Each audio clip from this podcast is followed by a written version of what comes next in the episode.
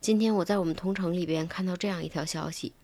说知道唐山免疫球蛋白现在涨到多少钱了吗？昨天一个朋友老妈住院需要，因为着急用着急买二十支，花了三万四，一千七百元一支。如果不着急先预定，就是一千三一支。这还是昨天的价格，不知道今天多少钱了。你好，我是 T 糖，早晨七点在河北唐山向你问候早安。前两天刚说过的好消息，我们的抗原降价了，但是最近大家又开始抢上了新的东西，可能是因为 XBB 病毒株吧。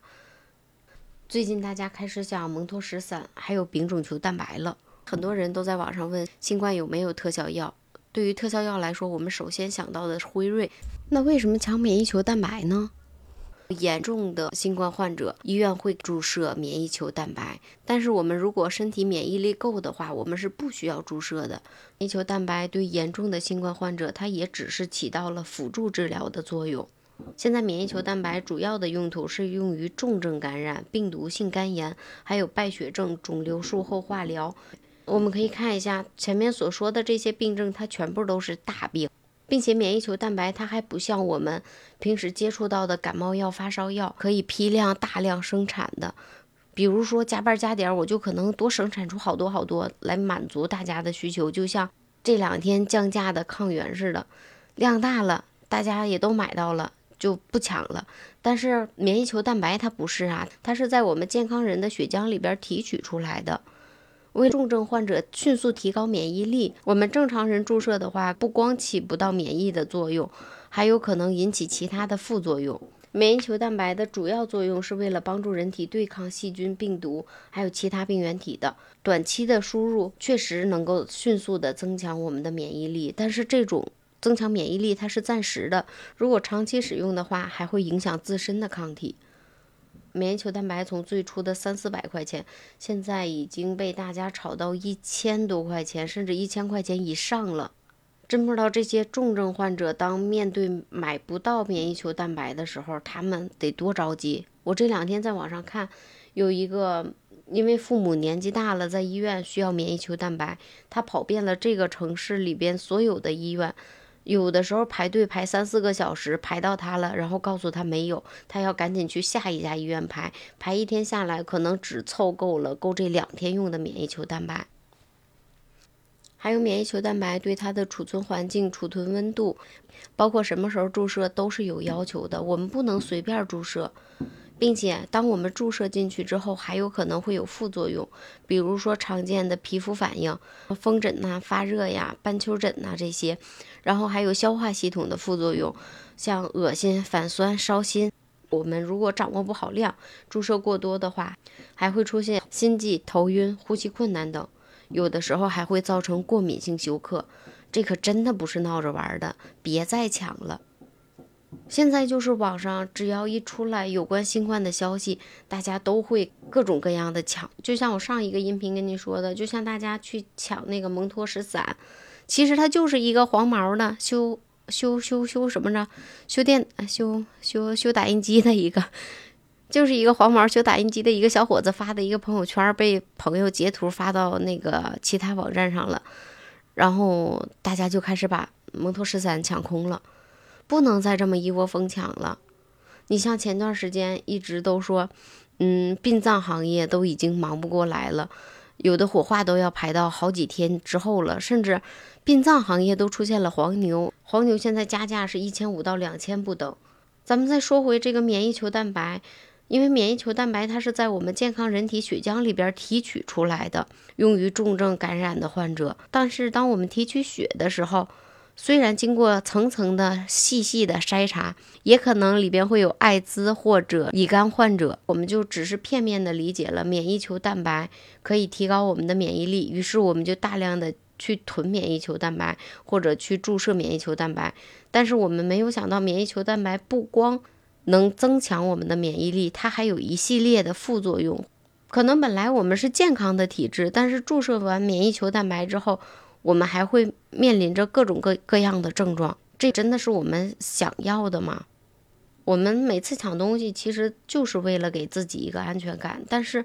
当我们去抢的时候，是不是也提前看看这个东西我究竟需不需要，我为什么花高价去买它？如果我花高价买它的话，真正需要它的人到时候怎么办？那希望免疫球蛋白能够真正的用到需要它的人的身上。还有一直被大家称为新冠神药的辉瑞，我这两天也查了很多关有关辉瑞的消息。辉瑞它最初的定价市场价也就是两千多块钱，但是现在已经被炒到了一万二买一盒，最高的话可以达到五万块钱一盒。啊，我这两天看到的有关辉瑞的资料，我觉得有一个写的比较详细，边儿详细的介绍了辉瑞的前世今生。看到二零二一年十一月，辉瑞公布自己临床实验结果。这个临床实验结果发布发布在 SCI ENCE 的杂志上。这本杂志我也查了一下，这个杂志不是我们一般人想发就发的，在上面发一篇文章是特别特别难的。有人打了个比方，就相当于二零一八年有九十八万考生参加高考，其中能够录取进入清华北大的只有四百人。也就相当于科研人员想要在 SCI ENCE 发表一篇论文的话，